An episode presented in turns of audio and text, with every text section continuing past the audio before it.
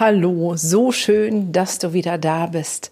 Eine weitere Podcast-Folge und ich freue mich so unfassbar über jeden Zuhörer und merke, dass diese Traumareihe wirklich ungeahnte Interesse zeigt, weckt und ähm, ich bin begeistert über all eure Rückmeldungen und muss mich an dieser Stelle fast entschuldigen, dass es drei Wochen keinen Podcast gab.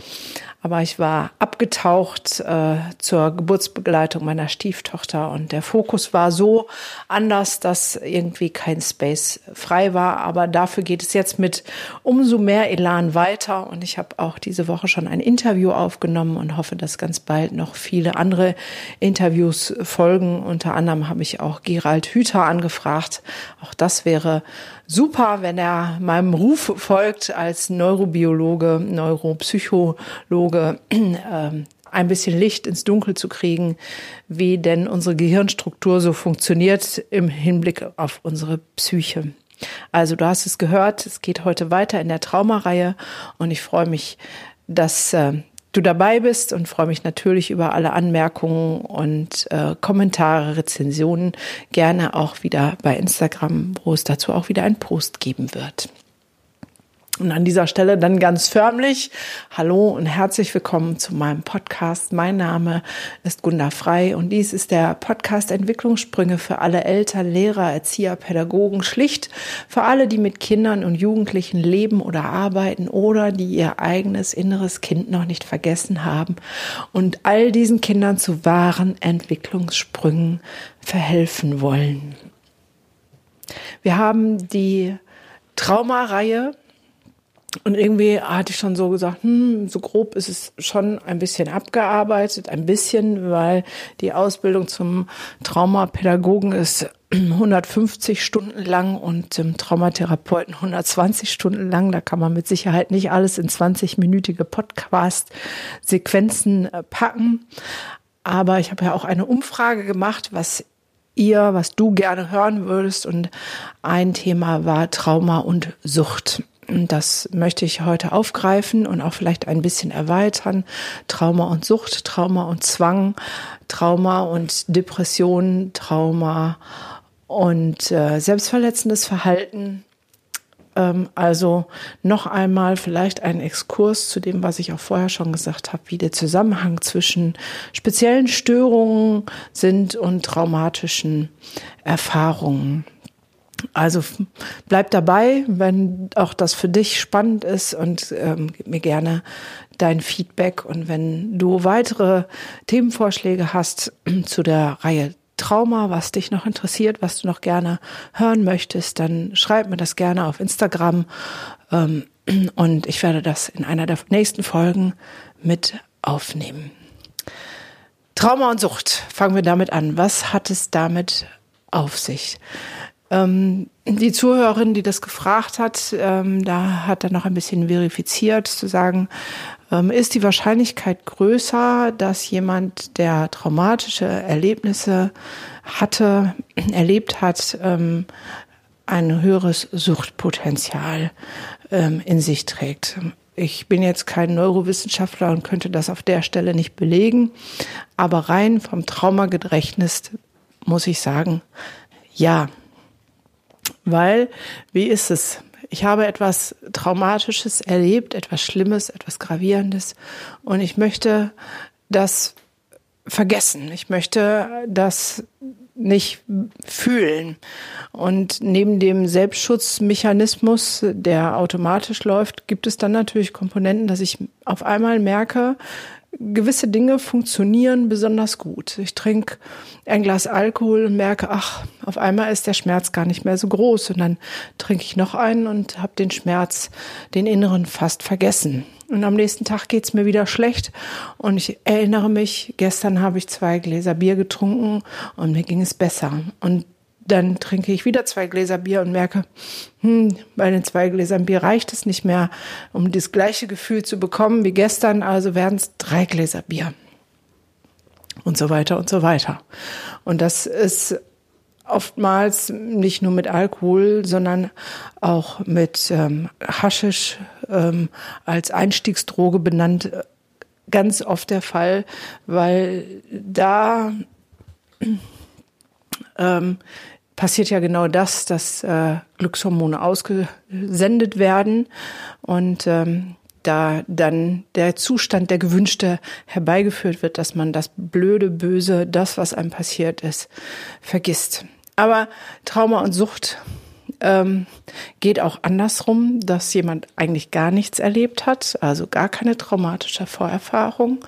Und ähm, du wirst erstaunt sein, wie viele Patienten ich schon hatte, die ein Trauma durch Suchterfahrungen ähm, erlebt haben. Ich ähm, erinnere mich allein im letzten Jahr an zwei Patienten. Ähm, der eine hatte ein, beim Haschisch konsumieren eine Panikattacke gekriegt und ähm, daraufhin ständig Panikattacken, weil er immer das Gefühl hatte, genau das kommt wieder. Das heißt, ähm, wenn ich natürlich Drogen konsumiere, kann ich ja nicht die Wirkung ähm, so hervorsagen, hervorbeschwören. Und leider passiert es auch, dass gerade Jugendliche, junge Menschen ähm, in der Pubertät, wo sich das Gehirn neu verbindet, wo neue neuronale Netze angelegt werden, ähm, ganz andere Erfahrungen machen im Drogenkonsum und das dann hängen bleibt. Wie gesagt, einer, der dann fortlaufend Panikattacken hatten, nach einer Panikattacke durch Drogen, Drogenkonsum hervorgerufen. Ähm, ein anderes Mädchen hat sich durch nach Alkoholkonsum mehrfach erbrochen und ähm, hat daraufhin, weil das für sie so traumatisch war, im, im Suff trotzdem mitbekommen, dass sie danach andauernd Angst hatte vor dem Erbrechen und nicht mehr Bus gefahren ist, nicht mehr in die Schule wollte, ähm, weil überall dachte, ähm, bei den kleinsten Anregungen von Übelkeit, sie könnte sich erbrechen. Das heißt, leider geht Trauma und Sucht in beide Richtungen. Einmal die Richtung, ähm, ich habe etwas Traumatisches erlebt und ich greife zu Suchtmitteln, um den Schmerz, das Drama, das innere Wiedererleben abzutöten, abzustumpfen, nicht wahrzunehmen und aber auch andersrum, dass ich ähm, durch Drogen, welcher Art auch immer, ein so krasses Erlebnis habe, dass ich dadurch traumatisiert bin und es Folgestörungen ähm, gibt. Und das bedarf dann auf jeden Fall der Auflösung und da reicht es nicht. Also es wäre eine lustige Therapieform. Ähm, normal äh, behandelt man klassisch im, in der Verhaltenstherapie Panikstörung oder Angststörung mit ähm, der Habituation, das heißt und Konfrontation. Das heißt, ich konfrontiere in der Situation ähm, so lange, bis die Angst runtergeht. Das passiert bei jedem Mal etwas mehr. Das nennt man dann Habituation. Das wäre natürlich etwas ähm, sinnlos zu sagen, jetzt musst du so lange Drogen konsumieren, bis du keine Panikanfall mehr hast oder dich nie wieder erbrichst beim Saufen. Ähm, ja, also ähm, das versteht sich, glaube ich, von selbst, dass das keine gute Idee ist. Und diese Traumata sind in der Tat auch ein bisschen schwieriger aufzulösen aus dem gerade benannten Grund. Sucht geht aber auch in andere Richtungen ähm, und letztendlich, also eine Essstörung ist ja auch eine Sucht, nämlich die Sucht, das Essen zu kontrollieren und das Gewicht zu kontrollieren. Und so wie ich das nenne, es steht auch genau das dahinter, der Wunsch nach Kontrolle. Und da sind wir wieder bei unseren Grundbedürfnissen, weil traumatisches Erleben passiert überall da, wo unsere Grundbedürfnisse massiv verletzt werden. Und wenn etwas außer Kontrolle geraten ist und wir in diesem Schrecken stecken bleiben oder stecken geblieben sind von der Schreck geht nicht vorbei, dann kann sich all das entwickeln, wie zum Beispiel auch eine Essstörung als dem Wunsch, die Kontrolle wiederherzustellen. Und wenn ich das Leben um mich herum nicht kontrollieren kann, weil meine Eltern mal so, mal so zu mir sind und ähm, ich nicht weiß, wann ich die Schläge abkriege oder ähm, ich das nicht kontrollieren kann, weil ich ähm, eine schlimme Unwettererlebnis habe oder einen Autounfall oder sowas in der Richtung, dann versuche ich anderweitig Kontrolle herzustellen. Obwohl bei einer Essstörung man schon sagen muss, dass es zu 95 Prozent eine systemische Störung ist. Das heißt, da wird die traumatische Kontrollverlusterfahrung innerhalb der, der, des Familiensystems vorzufinden sein. Zwangsstörung geht in genau die gleiche Richtung. Das heißt, man kann eine Zwangsstörung natürlich ganz klassisch behandeln mit ähm, der äh, Reaktionsverhinderung, den Zwang eben nicht aufzuführen, dafür etwas anderes zu machen.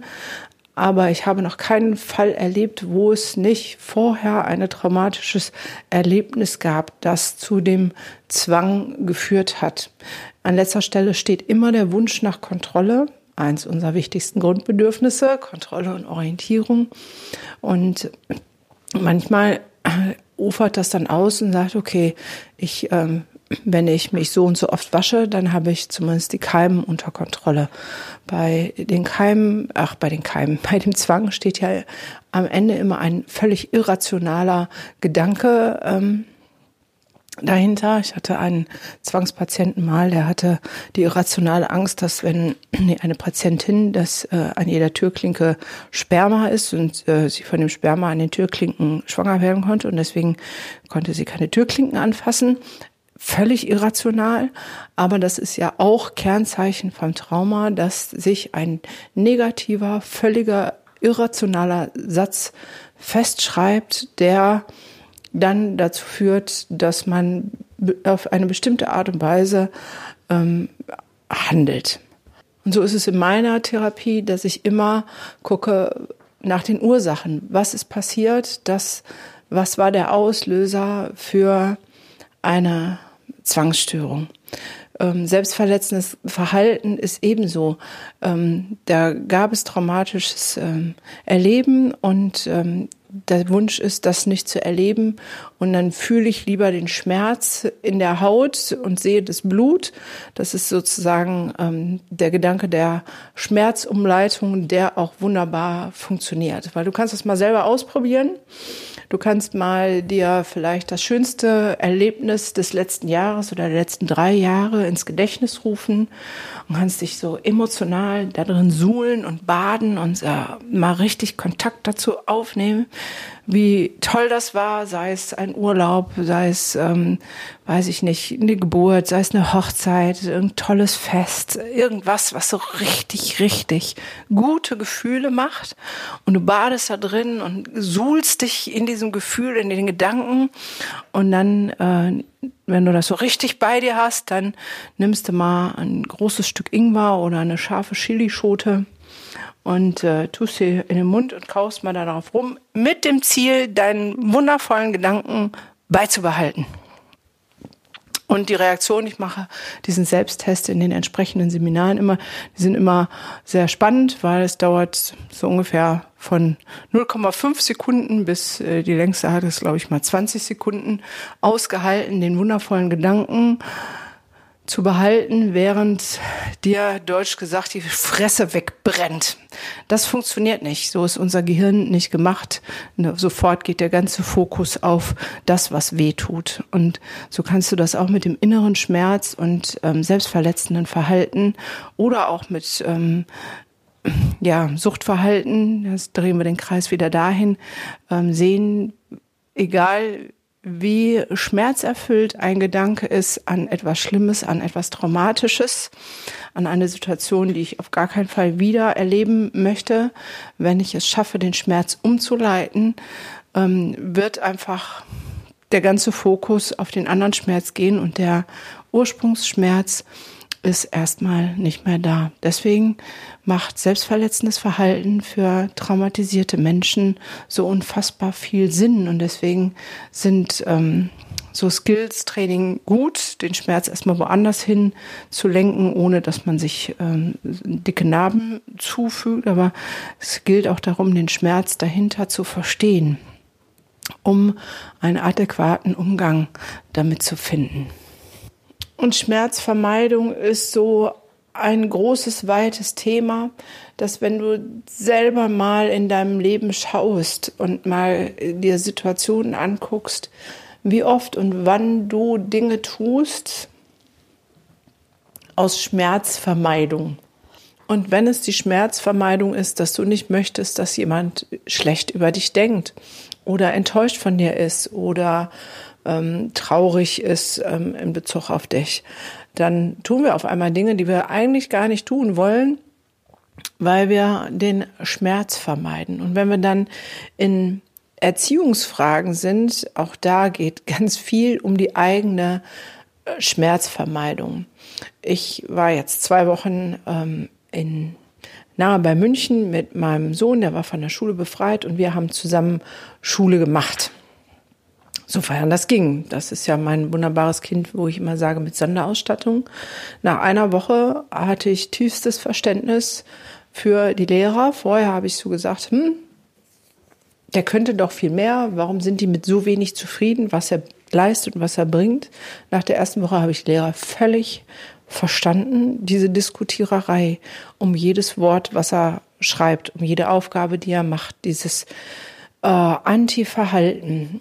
Und habe gemerkt, dass ich in der zweiten Woche sehr in die Schmerzvermeidung gegangen bin, nämlich in meine Schmerzvermeidung, zu sagen, diese Konfrontation halte ich nicht aus.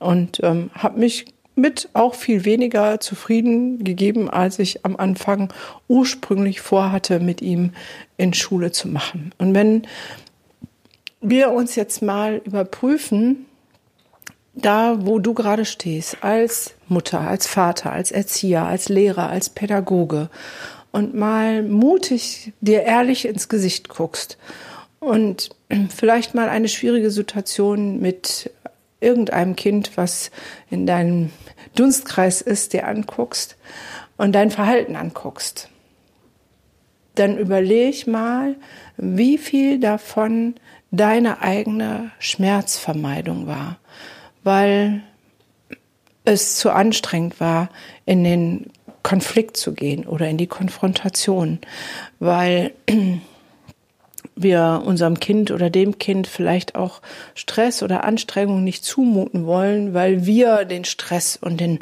die Anstrengung fühlen klassisches Beispiel, wie oft höre ich das bei den Eltern in den Elterngesprächen? Ja, aber wenn ich ihn jetzt mal die Konsequenzen fühlen lasse für sein Nichtlernen, dann wird er die Klasse wechseln müssen, ähm, eine Stufe tiefer und da wird er keine Freunde finden und das ist ganz schrecklich für ihn und deswegen boxen wir ihn dadurch. So. Und da, wenn man da ganz genau hinguckt, dann ist dieses Durchboxen wollen, wir betitulieren es als, als Fürsorge und Liebe für unser Kind, aber eigentlich ist es unsere eigene Schmerzvermeidung, weil wir es nicht aushalten können, wenn unser Kind in Anführungszeichen leidet. Damit rauben wir ihm aber Wachstumsmarkt, Entwicklungsmöglichkeiten, weil nur wir selber und unsere Kinder wachsen nur außerhalb der Komfortzone. Und dieses Lernen, dass ich für meine Konsequenzen gerade stehen muss und dass ähm, auch eine neue Klasse eine Entwicklungschance ist. Und das berücksichtigen wir an der Stelle nicht und haben manchmal vielleicht auch den Blick nicht darauf zu sagen, unsere Kinder haben alle Ressourcen, Fähigkeiten und Stärken, diese Entwicklungschance auch für sich positiv zu nutzen und zu belegen. Das heißt, es gibt unendlich viele Situationen, wo wir genau das Gleiche machen. Ich weiß zum Beispiel, meine Schulzeit war nicht so richtig lustig. Und äh, wenn ich nach Hause gekommen bin, habe ich meiner Mutter nicht guten Tag gesagt, sondern ich bin als erstes in mein Zimmer an den Schreibtisch gegangen. Und in meinem Zimmer in der obersten Schublade wohnte immer Schokolade.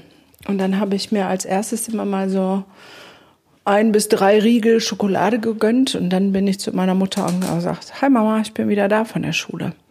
Und was sich daraus entwickelt hat, ist ein Suchtverhalten. Ein Suchtverhalten, das immer, wenn es anstrengend wird, ähm, ich Schokolade esse. Jetzt gerade zum Beispiel könnte ich sagen, ich trage vier Kilo Schokoriegelgürtel um mich herum, weil die letzten ja, ein paar Monate schon sehr anstrengend war, weil ich meine Gruppe vorantreibe und das an manchen Stellen ein bisschen Form angenommen hat, wo ich äh, ein bisschen mehr üben darf, Selbstfürsorge walten zu lassen. Und im Alltag sieht das so aus, der emotionale Stress kommt und was geht in meinen Mund? Schokolade, weil es so gelernt ist, weil das mein Vermeidungsverhalten ist von Wahrnehmen und Aushalten der unangenehmen negativen Gefühle.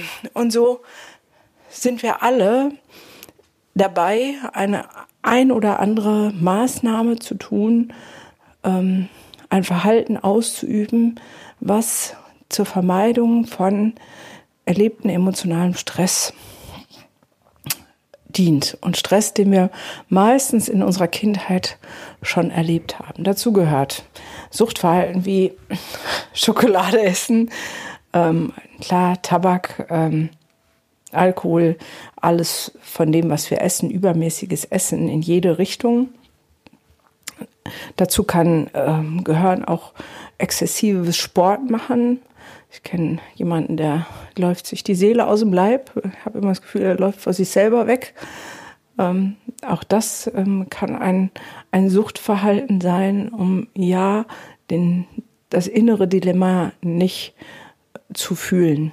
Aber wir können auch ganz viel in Vermeidungsverhalten gehen, indem dass wir ähm, bei unseren Kindern Verhalten an den Tag legen, nicht konsequent sind, weil es geht vordergründig, sagen wir das, um unsere Kinder, zu sagen, ja, aber das wollen wir ihm ersparen und das soll er nicht erleben und ähm, das äh, wäre doch viel schöner so für ihn, aber ganz tief im Inneren geht es um uns, um die Vermeidung unseres Wiedererlebens. Wir haben vielleicht schlechte Erfahrungen gemacht durch einen Klassenwechsel, durch eine Umschulung, äh, whatever und haben es selber als total anstrengend, desaströs erlebt und sagen, davor will ich mein Kind schützen.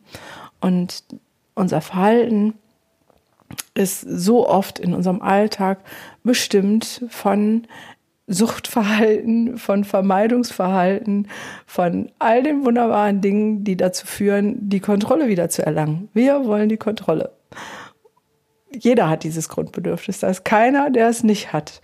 Und ähm, die Orientierung. Und für jeden bedeutet das was anderes, wie ich zu dieser Kontrolle und Orientierung zu kommen. Aber wir wollen sie alle. Und natürlich auch den Lustgewinn, die Selbstwerterhöhung und die Bindung. Und so ist es ein spannendes Experiment, immer wieder selber zu schauen, was sind meine Verhaltensmuster? Wo bin ich vielleicht ähm, einem suchtvollen Verhalten erlegen aufgrund von Dingen, die ich nicht fühlen, nicht wahrhaben, nicht aushalten möchte, weil ich äh, Dinge erlebt habe, die mich verängstigt haben, mir wehgetan haben, mich beschämt haben, mir Angst gemacht haben. Ähm, die Kette kannst du unendlich weiterführen.